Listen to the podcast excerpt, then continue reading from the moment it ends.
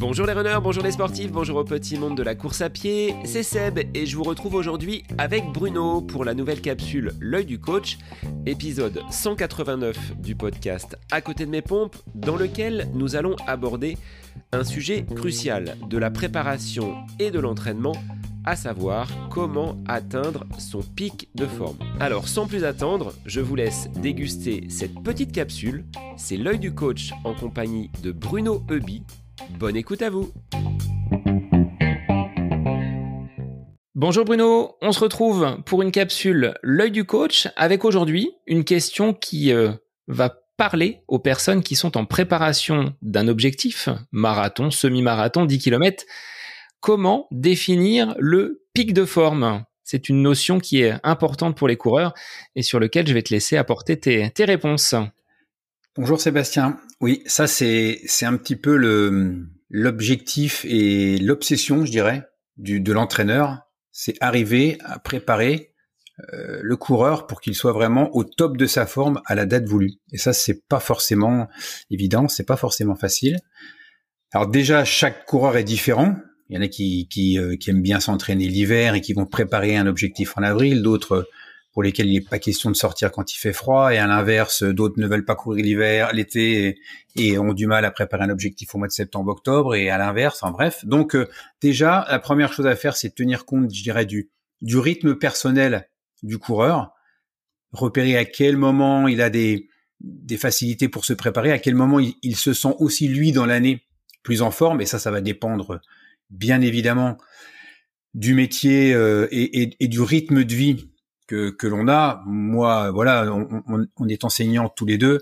Euh, combien de fois j'ai vu des, des collègues ou des gens qui travaillaient dans l'éducation nationale, euh, alors bien évidemment sans, sans, vouloir juger, mais qui, qui, se retrouvaient au mois de septembre et qui étaient en pleine forme et qui arrivaient et qui, quand on leur demandait de faire un, l'objectif euh, au mois de juin était euh, était complètement hors de forme. Donc euh, voilà, après ce sera différent évidemment en fonction du métier. On ne parle que de ce qu'on est que de ce qu'on connaît bien, ce qui est le cas pour pour nous deux. Donc ça c'est déjà la première des choses à faire, c'est tenir compte du contexte particulier du du sportif. Ensuite, le mot qui me vient tout de suite à l'esprit quand on parle de pic de forme, c'est planification.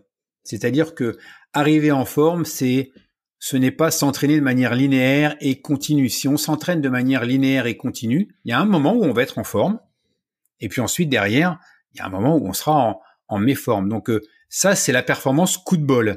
Il vaut mieux éviter la performance coup de bol, où toutes les planètes sont, sont alignées. Il faut essayer de faire en sorte que l'alignement, on, l'ait un peu euh, en capacité, qu'on soit un peu en capacité de le, de le maîtriser. Donc c'est l'alternance de phase de charge et de phase de décharge. Donc il y a un, principe que j'aime bien, c'est la, progressivité. Donc on va alterner des cycles d'entraînement où on va s'entraîner de plus en plus et des phases où on va s'entraîner de moins en moins. Et la durée de ces, de ces phases doit permettre logiquement d'arriver en forme au moment de, de l'objectif. Alors là, il y a une pédagogie à apporter au coureur qui va se dire bah là je, je cours de, de moins en moins mais je me sens de plus en plus en forme. Est-ce que c'est normal? Est-ce que tu peux pas me rajouter une séance supplémentaire? Ça fait partie de cette euh, planification.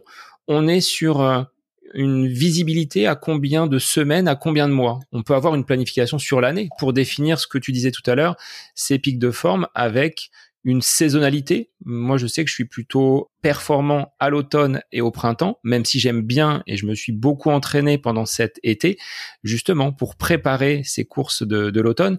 Mais comment expliquer à l'athlète qu'il va falloir moins courir pour derrière être euh, plus performant? Oui, ben là c'est toute la pédagogie et, et, tout le toutes les échanges, toute la communication qu'il faut faire avec le avec le sportif. La première des choses à faire, c'est se mettre devant une feuille blanche et de se dire voilà, qu'est-ce que, quels sont les objectifs que, je vise cette année? On va, en déterminer un, c'est voilà, c'est, mon objectif prioritaire, peut-être deux, trois. Après, ça va dépendre du type d'objectif. Si on vise des 10 km, oui, on peut en faire 5, 6 dans l'année. Si ce sont des 100 km, on pourra pas en faire 5 ou 6 dans l'année. Donc, en fonction déjà euh, du profil du coureur, en fonction des spécialités qu'il vise, on va commencer à, mettre un peu euh, de contenu dans cette planification à l'année. Et ensuite, une fois qu'on aura fixé les un, deux ou trois objectifs principaux, on va faire, enfin moi je fonctionne comme ça, je fais un, rétro-planning, c'est-à-dire qu'en fonction de l'objectif qui est déterminé à telle date, on va mettre en place une préparation spécifique dont la durée va varier selon le type d'épreuve. Euh, moi je recommande 8 semaines pour un 10 km, 9 semaines pour un semi-marathon 10 semaines pour un marathon et au-delà. Souvent, les gens s'adressent à moi en disant, je vais préparer un marathon sur 12 semaines. Pourquoi 12? Bah, je sais pas, parce que c'est, ce qu'on voit un peu partout. Euh, si on prépare un marathon sur 12 ou 14 semaines et qu'on arrive au moment de l'échéance rincé parce qu'on s'est trop entraîné, ça ne sert à rien. Donc moi, je m'appuie, je suis un, je ne suis je suis pas contre la science, hein, mais je ne me considère pas comme, comme étant scientifique. Par contre, euh, ce que le terrain me renvoie est très important et j'en tiens compte. Par exemple, quand je me suis lancé sur 100 km et que j'ai commencé à entraîner des gens sur 100 km, je me suis rendu compte que la phase de relâchement, puisque on va parler de planification, dans, la, planification d'un objectif, il y a aussi des phases spécifiques et, des phases de préparation générale. Il y a toujours une phase euh, de relâchement avant l'objectif, hein, c'est ce, ce, ce dont tu parlais. Et je me suis rendu compte en faisant du 100 km, par exemple, que la phase de relâchement qui était la plus efficace, pour moi, pour Pascal Fétizon, pour les gens que j'entraînais, c'était trois semaines. Et je me suis rendu compte que pour des marathoniens qui préparaient sur 4h30, 5h, 5h30, ce qu'on faisait habituellement, moi j'ai commencé à faire ce que tout le monde faisait, hein, j'ai rien inventé, hein, je, je, me suis servi de ce qui existait, c'était plutôt une phase de relâchement de 15 jours. Moi j'avais des retours de coureurs qui me disaient, je suis encore fatigué. J'ai donc appliqué cette phase de relâchement de trois semaines de manière systématique à toutes les épreuves, marathon et au-delà. Et ça marche. Très bien. Mais là, effectivement, expliquer à un sportif qu'il va s'entraîner de moins en moins trois semaines avant son objectif, ça nécessite de la pédagogie, ça nécessite de, donner du sens. Mais le but du jeu, c'est d'arriver euh, le jour J avec euh, la plénitude de ses moyens. Donc euh, voilà. Et puis après, une fois que cette phase de relâchement, elle est déterminée, les macro-cycles de trois semaines alternés avec une semaine de relâchement, c'est ce que je pratique pour, pour tout le reste en fait. Donc en fait la différence elle va être surtout dans la phase de relâchement. Et après ce seront des alternances de cycles, trois semaines de montée en charge, une semaine de relâchement, trois semaines de montée en charge, une semaine de relâchement. Alors ce pic de forme, concrètement, comment on pourrait le, le définir? C'est à ce moment-là où l'athlète est en pleine possession de ses capacités, qu'elles soient physiques, physiologiques, mentales. Toutes les planètes sont alignées pour que le jour J, tout se passe correctement. Voilà, c'est ça. Et, tu as bien fait de préciser un, mot, euh, une, partie de la préparation qui est très importante, c'est mental. Moi, j'aime bien dire à, l'athlète, si vous êtes en manque, si vous avez envie, si ça, si cet, cet euh, objectif vous vous donne vraiment envie d'y aller, c'est bon signe. Je vois trop souvent de sportifs arriver fatigués physiquement, mais aussi mentalement, épuisés par une préparation trop longue, et qui euh, ont une forme d'angoisse au moment de se lancer au, au, fur et à mesure que l'objectif approche, c'est pas normal. Il faut avoir envie, il faut avoir faim, il faut être en manque, il faut vraiment avoir cette appétence à vouloir euh, se mesurer à cet objectif qu'on prépare depuis depuis des semaines. Donc ne pas hésiter à faire une phase de relâchement suffisamment longue et alterner les phases de charge et de et de décharge. Et là, la progressivité, c'est vraiment le, maître mot. Euh, c'est difficile en quelques minutes d'expliquer tout ça, mais euh, quand on prépare un marathon, par exemple, puisque le marathon, je pense que nos auditeurs euh, se retrouveront tous sur, sur cette épreuve-là, oui, on n'arrive pas dans des grosses phases de charge trois semaines avant l'objectif, parce que trois semaines avant l'objectif, on est sur la plus grosse phase de charge, on n'arrive pas à supporter ces charges si en amont, on n'a pas préparé le terrain, on n'a pas préparé l'organisme, on n'a pas été progressif dans toutes les séances que ce soit des séances de VMA, que ce soit des séances d'EMA, que ce soit des séances spécifiques. Donc tout ça, c'est une, c'est une alchimie, c'est une recette, c'est une préparation qu'il faut, euh, qu'il faut respecter. Ce pic de forme, Bruno, il va durer combien de temps? Quel est le laps de temps qui s'offre à nous pour euh, que l'on puisse, toi, comme un surfeur, être sur cette vague de la, de la forme optimale et derrière pouvoir euh, remplir ses objectifs? C'est difficile hein, de, de, de, de, maîtriser complètement cette, cette durée, mais elle ne dure pas plus que quelques semaines.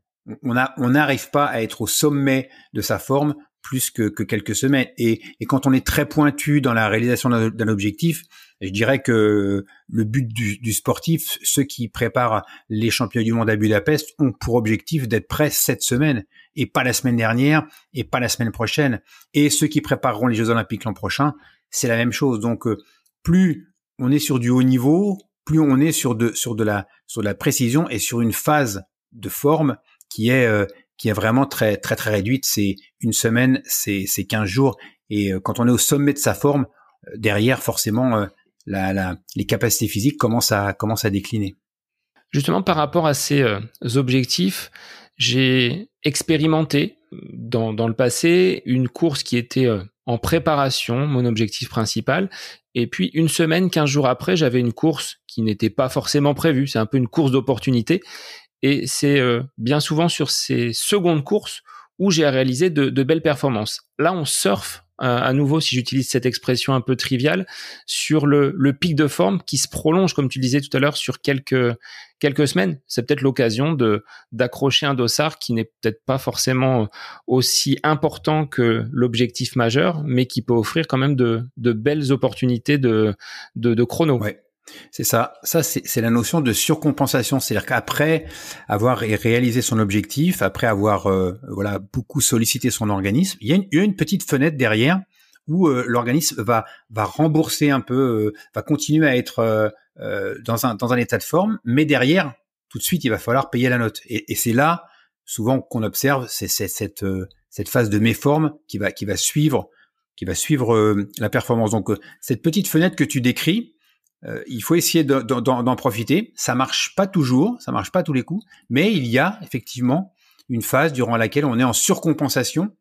Euh, ce, d'autant plus si on a si on a réussi son objectif. Hein, il y a comme une, une espèce de forme d'euphorie. Moi, je me souviens d'un 100 km que j'avais couru et, et, vraiment très bien réussi au championnat du monde. La semaine suivante, c'était les championnats de Champagne du, du 10 000 mètres sur piste. J'étais dans, dans l'euphorie totale. Je, je l'ai fait, j'ai réalisé une très bonne performance. Et j'avais noté que euh, du coup, j'avais surfé sur cette vague, mais la phase de, de, de sous-compensation, la phase de récupération a été beaucoup plus longue beaucoup plus longue qu'elle ne l'est habituellement. Je notais tout parce que comme forcément je, je ne savais rien et je, je ne maîtrisais pas tous ces tous ces éléments-là, donc je notais, je notais aussi avec Pascal Fétizon comment ça se passait et je me suis rendu compte que quand on sort sur la vague, quand on prolonge un peu cet état de forme, derrière, il faut s'attendre à ce que on ait un laps de temps de méforme qui soit qui soit beaucoup plus long. Pour ça que souvent, moi, en tant qu'entraîneur, c'est facile à dire. Hein, je, je, dis aux gens euh, de, de, vraiment couper, même si les, les même si le, la performance est au rendez-vous pour ne pas que la phase de, sous-compensation, la phase où ça redescend, soit trop longue si on, ambitionne de refaire quelque chose derrière.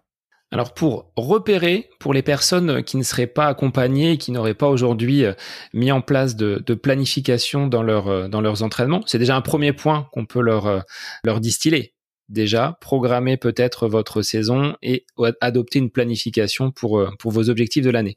Mais par quels moyens on peut repérer un, pic de forme? Est-ce qu'il y a des, euh, des, des, petits indices que notre corps peut nous donner, un retour sur des séances qui, euh, qui vont bien se passer, que l'on pourrait ressortir pour nous faire dire bien là, je suis dans un état de forme qui est qui est plus qu'acceptable et qui me permet d'aller euh, briguer quelques quelques dossards et quelques courses? Alors c'est compliqué parce que moi je je déconseille les séances test. Les gens souvent, les sportifs, les coureurs veulent se, se euh, je trouve pas le mot, se rassurer, se jauger un petit ouais, peu, se rassurer. Est-ce que j'en ai assez fait? On n'est jamais sûr de soi, donc euh, éviter les séances tests. On voit plein de séances tests euh, qui, qui passent. Je me rappelle d'une séance où c'était le 8 x 800 et donc le 8 x 800 à la façon dont vous le réalisiez devait, vous prédire votre temps sur marathon. Je je pas révisé avant de avant de dire ça donc mais c'était ça et donc les, les, les temps réalisés sur les 8 800 euh, donner le temps sur marathon. Donc si on faisait 8 fois 800 en, en 2,45, euh, on allait faire le marathon en 2,45. Mais euh, ça marche pas, ça. Enfin, ça marche pas avec tout le monde parce que forcément, comment des 800 peuvent peuvent renseigner sur sur 42 km. Donc éviter les séances test. Néanmoins, et en plus, ce qui se passe souvent, c'est qu'à l'approche de l'objectif, les sensations sont mauvaises. On s'est beaucoup entraîné. Et dans la phase de, de relâchement, le corps en fait ne comprend plus. Il a beaucoup été sollicité et, euh, et pour euh, utiliser une expression un peu triviale, on a souvent des sensations de merde. Euh, et moi, je rassure les gens en disant vous inquiétez pas, c'est pas parce que vous n'avez pas de bonnes sensations que que vous n'êtes pas en forme. C'est peut-être parce que justement, enfin, c'est même probablement parce que votre corps est en train de se euh, de se régénérer. Donc, euh, donc souvent, euh, on n'a pas forcément les gages que ça que ça a bien fonctionné. Ce qui permet de savoir si la personne est en forme, c'est est-ce qu'il assume, est-ce qu'il assimile, pardon, est-ce qu'il assimile bien la charge d'entraînement du dernier cycle ce cycle à euh, S-2, S-3, S-4 en fonction de l'objectif, ça va dépendre. Si c'est un semi-marathon, c'est euh, deux semaines avant, donc c'est S-2, S-3, S-4. Sur un marathon, S-3, S-4, S-5. Donc euh, euh, pour pas employer un jargon incompréhensible, S-3, pardon, c'est semaine euh, S-2 semaines, deux semaines avant l'objectif, S-3 trois semaines avant l'objectif. Voilà, j'espère que je suis plus clair du coup. Donc là, dans cette capacité d'assimiler le dernier, le dernier cycle lourd et chargé, c'est un gage quand même que, que l'athlète est en forme, même si c'est normal qu'il soit fatigué.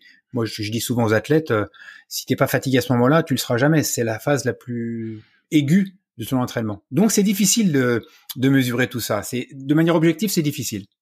Sur le relâchement, à l'athlète peut-être d'ajuster et de réduire en conséquence si la fatigue se, euh, se prolonge et se poursuit, de baisser peut-être un petit peu encore la, la, charge de façon à arriver, comme tu disais tout à l'heure, hein, avec le couteau entre les dents, avec l'envie, en ayant moins couru, et ça, ce sera plutôt bon signe. C'est ça, c'est ça. Mais le bon plan, enfin le bon plan en tous les sens du terme, c'est de c'est de trouver la juste sollicitation, le juste volume pour que justement cette phase de décharge elle se passe bien. Si on est obligé de réduire encore parce que on se sent fatigué, ça veut dire qu'on aura mal estimé la charge d'entraînement et que du coup on sera plus fatigué, on aura trop sollicité par rapport à ce que à ce que ça aurait dû être. Donc on renvoie les auditeurs à la capsule que l'on avait enregistrée sur la charge d'entraînement, comment la définir et comment la, la mettre en place. Exactement. Eh bien, chers auditeurs, je vous invite à peut-être prendre un papier, un crayon pour euh, noter vos objectifs de l'année, planifier, aller euh, au plus proche de votre pic de forme qui, je l'espère, vous permettra d'atteindre vos objectifs. C'est un peu les conseils qu'on a donnés, hein, Bruno. C'est exactement ça. Et chers auditeurs, bah, je vous retrouve la semaine prochaine avec Bruno pour une capsule L'œil du coach. C'est clair, c'est net, c'est précis et on vous apporte des réponses concrètes. Donc si vous avez des questions, n'hésitez pas à nous les poser. Bonne semaine à vous.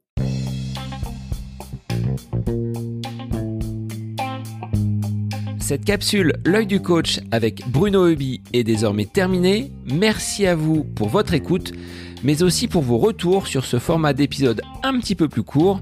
N'hésitez pas à nous transmettre vos questions, vos interrogations via les différents réseaux, Facebook et Instagram.